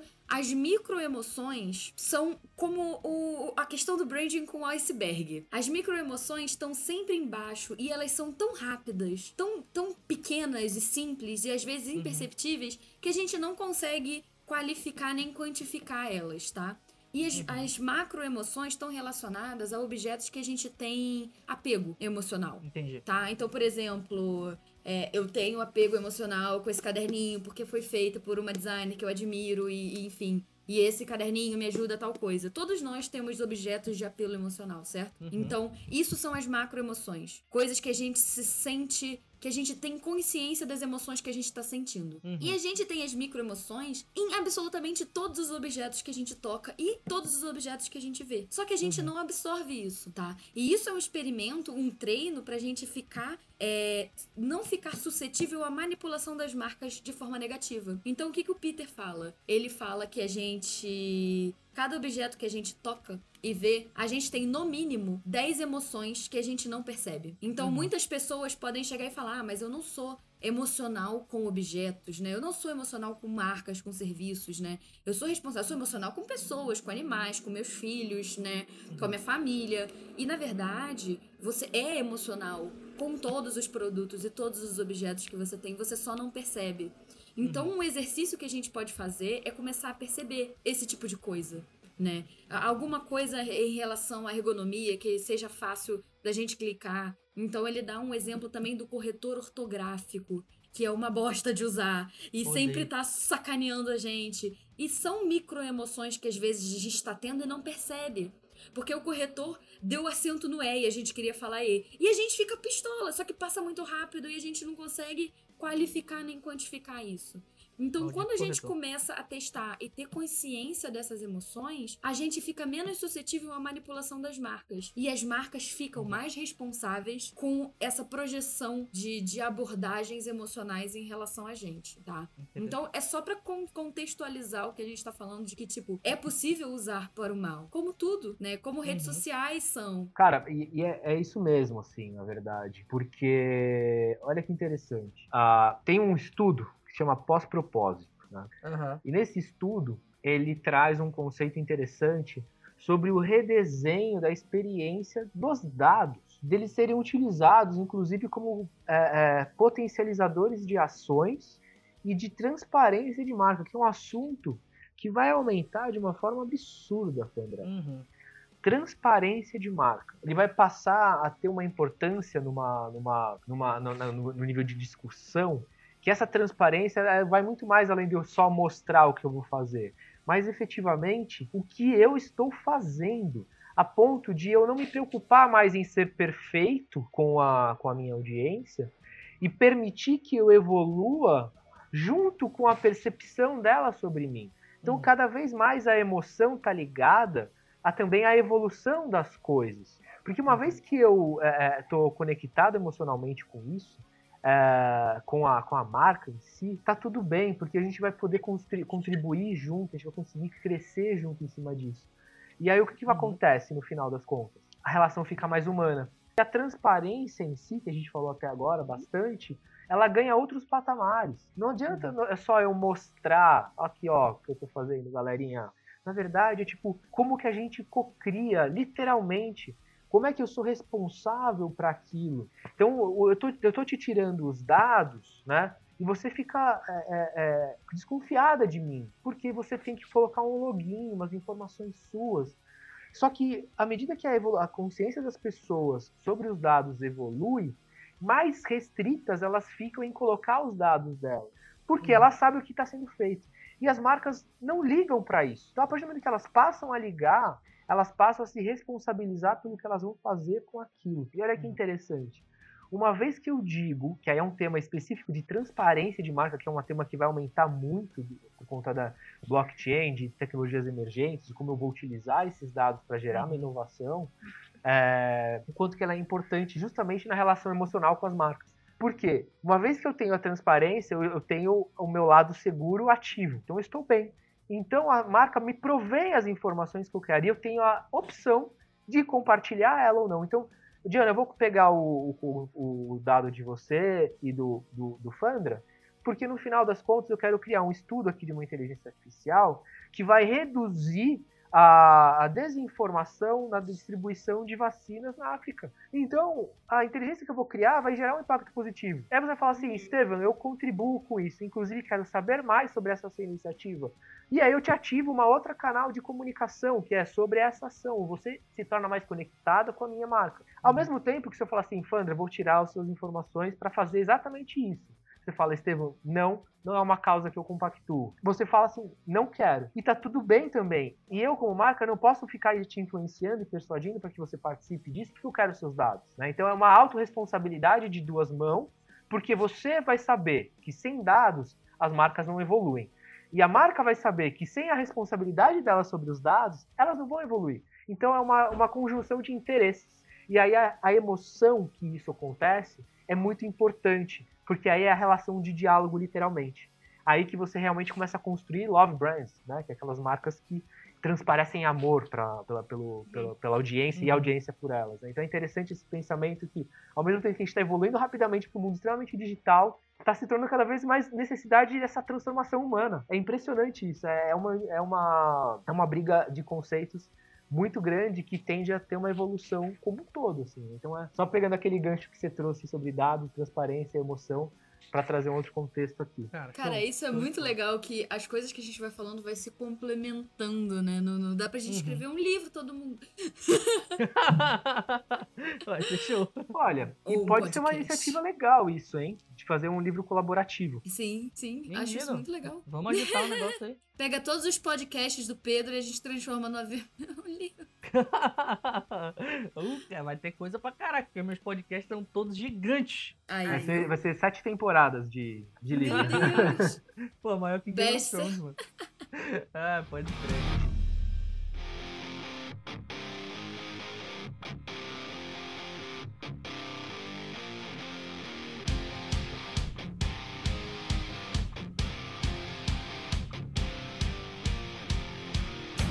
Cara, vamos fazer o seguinte, vamos se encaminhar aqui pro final e eu quero fazer uma pergunta aqui pra gente finalizar, que eu faço para todo mundo que vem aqui, que é, basicamente, eu peço para dar uma dica final, né, sobre uh, a pessoa que tá construindo uma marca, tá construindo é, um negócio e tudo, qual a melhor dica que tu pode dar. Só que hoje eu quero é, contextualizar essa, essa dica, ao invés de falar de uma dica mais geral, um conselho, ou seja lá o que for, mais generalista para marcas e negócios, etc, eu quero falar sobre humanização. Se vocês pudessem separar uma coisinha só, assim, olha, cara, isso isso aqui é incrivelmente importante. Não esquece isso. Tatua na tua testa, sei lá, alguma coisa assim. Pinta na tua parede. Essa daqui é a melhor dica que eu posso te dar sobre humanização de marcas. Qual seria essa dica final? É difícil realmente pensar numa coisa só, né? Porque a gente falou de tanta coisa bacana aqui que dava para dar exemplos legais mas eu vou trazer um assunto que eu gosto muito e que, inclusive, eu pratico muito isso. A partir do momento que eu abro, putz, é, eu estou falando sobre criação de valor, mas eu fui testar o lado ao contrário disso, que é sobre spam, mensagem de persuasão, é, uhum. emoções de escassez, né? Que é justamente vulnerabilidade. Então, quanto mais uhum. você se mostrar vulnerável, é diferente do que você ficar só no mimimi, uhum. tá? Abrir para vulnerabilidade a sua marca também é agir com bom humor, né? Então, acho que são duas coisas interessantes aqui, né? Então, que são complementares no meu ponto de vista, que é que você criar uma marca vulnerável para sua audiência, que ela esteja aberta para se relacionar né? Só que também se abrir para o bom humor, porque ninguém é 100% sério a todo momento, mas também não é brincalhão, mas o bom humor ele pode estar justamente na sua vulnerabilidade, de como você enxerga uhum. um erro que você fez, uma cagada que você fez. Então, uma coisa que eu gosto de dar exemplo, que eu levei muito para um cliente recente, que ele falou, puta, errei, mas fiquei com vergonha de responder nas mídias sociais. Falei, cara, pelo contrário, vá lá, se abre, fala que errou, assume o que você tiver que assumir, que é mais bonito. Inclusive, se você tomar um processo, é, é, é, é conhecido e comprovado que se você trata bem o seu, o seu, o seu reclamante, né, o, seu, o seu cara que está te, te processando, ele vai ser mais favorável a acordos. Então, a todo momento que você se abre para a verdade, a relação humana se torna mais é, humana, se torna mais aprazível, se torna mais conectável. Então, você faz o quê? Você vai lá, se abre, conta porque você errou, só que evolua e mostre sua evolução. Mostre que, que, o que você está fazendo para minimizar esse tipo de erro de uma próxima vez. E valorize a pessoa que se abriu a reclamar disso para você, porque ela te permitiu evoluir. Valorize essa pessoa a ponto de que se ela não quiser mais consumir, não fale mal dela. Pelo contrário, fale muito bem, porque uma próxima pessoa que vai aparecer na sua vida, Perfeito. ela foi, é, ela teve a melhor marca que ela podia ter por conta de uma pessoa que teve uma experiência ruim. Então, na verdade, essa, essa, permissão da construção, da evolução, é essa construção é, orgânica. Então, eu não preciso estar perfeito. O que eu preciso é lidar com as emoções de forma coerente. Lidar com a minha responsabilidade sobre o que eu estou fazendo. Então, duas coisas: vulnerabilidade e bom humor em todas as relações. É essa a grande dica. O, Estevam, ele hackeou minha pergunta porque ele deu um monte de dica numa, numa, numa dica só. É esperto esse Estevam. Eu, eu coloquei, ó, falou de vulnerabilidade, eu anotei aqui, eu tava anotando, tá? Porque eu ia depois jogar na tua cara que tu hackeou minha pergunta. tá? Falou de vulnerabilidade, bom humor, tratar bem quem tem uma experiência ruim contigo, evoluir nos erros e ter é, responsabilidade sobre os erros que você toma. Então foi uma cacetada numa só, mas eu vou te perdoar dessa vez. Vai, Ô, louco! Cara, é legal. Eu só vou fazer um, um comentário que eu acho interessante, pegando esse gancho. Vulnerabilidade causa espelhamento empático. Então, quando você se abre, a pessoa se abre. Isso causa uhum. uma relação emocional muito forte e vulnerabilidade gera admiração. Então, perfeita dica, assim, que pedestal essa dica. Bora fazer uma live, então, sobre vulnerabilidade? Olha, vamos, rapaz. gosto, vamos. Isso é legal, adorei. Show. Tá, eu fiquei, ai meu Deus, como é que eu vou, vou fazer uma dica ao nível de vulnerabilidade? tá, eu vou dar uma dica que pode ser. Hum, como que eu posso dizer? Má.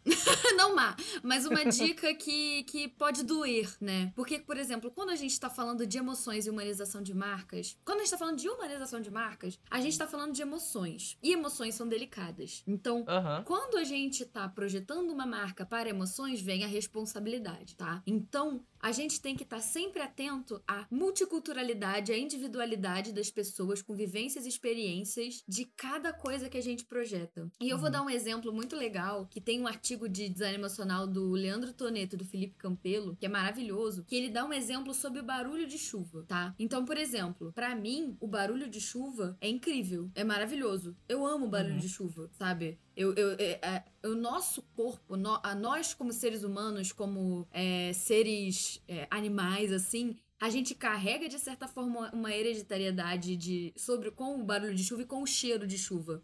Porque isso uhum. causa emoções positivas na gente. Mas a nossa, a nossa biologia não molda quem somos, né? A nossa biologia não nos molda. Porque nossas experiências nossas vivências moldam tanto quanto, tá?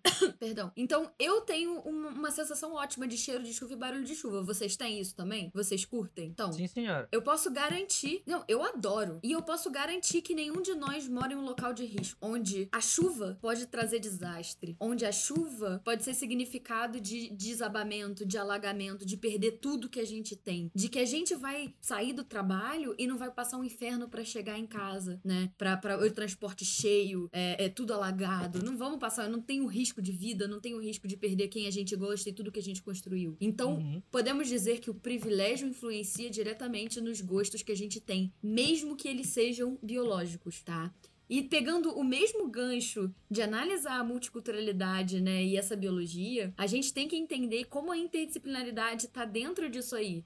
Então, por exemplo, é, a gente tem um porquê químico do que a gente gosta de barulho de, de, de, de cheiro de chuva. Porque Uhum. o cheiro de chuva não é cheiro de chuva. A gente tá cheirando uma bactéria, tá? A Uhum. gente tá chamando uma bactéria chamada Streptomyces. Não sei falar isso não. Streptomyces, Streptomyces. E é uma molécula, elas criam uma molécula chamada geosmin. E essa molécula que é produzida por essa bactéria, que tá presente em solos saudáveis, que tem esse Uhum. cheirinho gostoso. Então, o nosso gosto por cheiro de chuva vem de um, de um- de um fator biológico muito importante. E muitas Uhum. pessoas cometem o erro de tratar essa questão biológica, né, que tá presente na nossa história de evolução humana, de, de, de, de significar que a gente vai ter colheitas, então a gente carregar isso no nosso, sei lá, nosso DNA, Uhum. falando besteira, mas no nosso DNA. E a gente trata a biologia como fator de tudo. Mas as nossas experiências são influenciadas pela nossa vivência. Então, esteja atento sempre a isso, a essa de individualidade de cada um, a multiculturalidade das coisas, as multivivências das coisas. Então, eu acho que essa é a minha dica, tipo, não leve o que você gosta como como algo principal, ou que a maioria gosta como algo principal. Então, entender o público a fundo de forma profunda, de verdade, é essencial. A- a- o coletivo, mas o individual também. Acho Vocês que é isso. são, vocês são bons, vocês são bons hackers de, de, de perguntas. Vocês dois. Ah, nem vem, eu, eu falei do mesmo tema. eu perdoo, eu perdoo, não tem problema não. Que bom. Fechou. Vamos pra, pra gente finalizar aqui, o, o, o espaço final é sempre de vocês. É sempre de deixar aqui vocês, onde é que a gente encontra cada um de vocês. Manda beijo pra mãe, pro periquito, pro papagaio, pro gato. Diz mãe, tô na Globo. Não sei. Faz o que vocês quiserem aí. O espaço é de vocês. Fiquem à Ai, meu vontade. Deus, não Prin- sei fazer Ah. isso, não. Ah, para. Vê o que tu quer fazer e faz do jeito que quiser. Fica à vontade. Então começa aí, Estevam. Opa! Galera, agradeço demais, Fandria, pela oportunidade. Diana, um prazer te conhecer aqui. Prazer recíproco. Já te seguia, já tenho uma admiração pelo seu trabalho, é muito legal. Agora mais ainda. Fandrinha, cara, você não tem o que dizer, né? Parceiro mesmo. Obrigado pelo convite mais uma vez pro intruso aqui que chegou pedindo.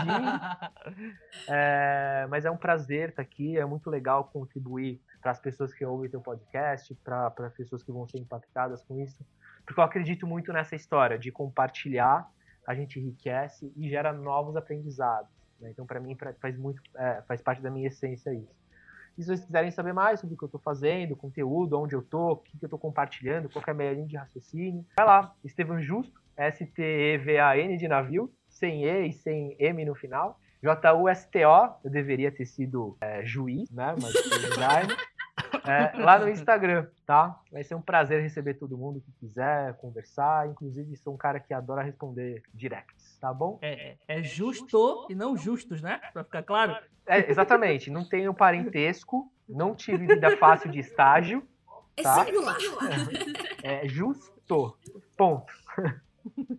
Vai lá, Diana, contigo. Ai, meu Deus. Tá. Então, primeiro, Pedro, muito obrigada pelo convite. E faz super a ver com o que a gente tava falando de tipo, você é uma pessoa que eu tenho contato há muito tempo. Acho que desde Uhum. o meu início no design, Uhum. de tipo, de produção de conteúdo, de tudo, a gente tem contato. Então, assim, é, a, a gente se acompanha um ao outro. E foi um Uhum. super prazer estar aqui e, e conhecer o Estevão. E, e, e. Falei Estevão, não, né?